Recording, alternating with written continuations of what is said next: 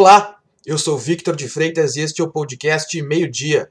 Os destaques da manhã desta segunda-feira, dia 21 de setembro de 2020 são: Segurados do INSS ainda se depararam com agências fechadas na manhã desta segunda-feira.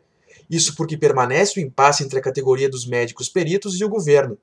Os peritos dizem não ter segurança nos locais de trabalho para retomar as atividades. Mesmo assim, algumas agências que passaram por vistorias já voltaram a funcionar. O governo afirmou que os profissionais que não aceitarem voltar ao trabalho terão os dias descontados. O transporte coletivo de Porto Alegre passa por novas mudanças a partir de hoje. As linhas T1 e T7 terão ampliações em dias úteis. Além delas, passam por alterações as linhas da Zona Norte e Leste. A empresa pública de transporte e circulação, a EPTC, afirma que faz as mudanças conforme a análise da demanda de passageiros na cidade.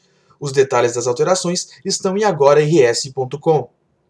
Um homem morreu e outro ficou ferido após uma caminhonete Mercedes-Benz capotar na Avenida Assis Brasil, na zona norte de Porto Alegre, nesta madrugada.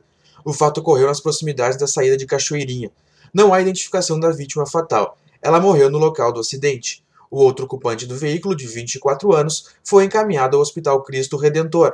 Um acidente na BR-285 em Vacaria, na Serra, causou a morte do secretário de Obras e Serviços Públicos do município na noite de ontem.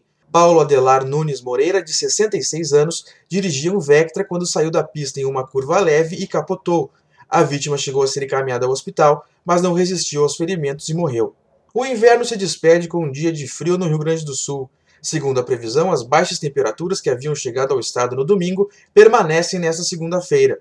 Em Bagé, faz 3 graus. Na terça-feira, a temperatura volta a subir. Acesse agora rs.com e confira estas e outras notícias. Envie esse podcast para seus conhecidos e acompanhe nossas redes sociais. Até a próxima!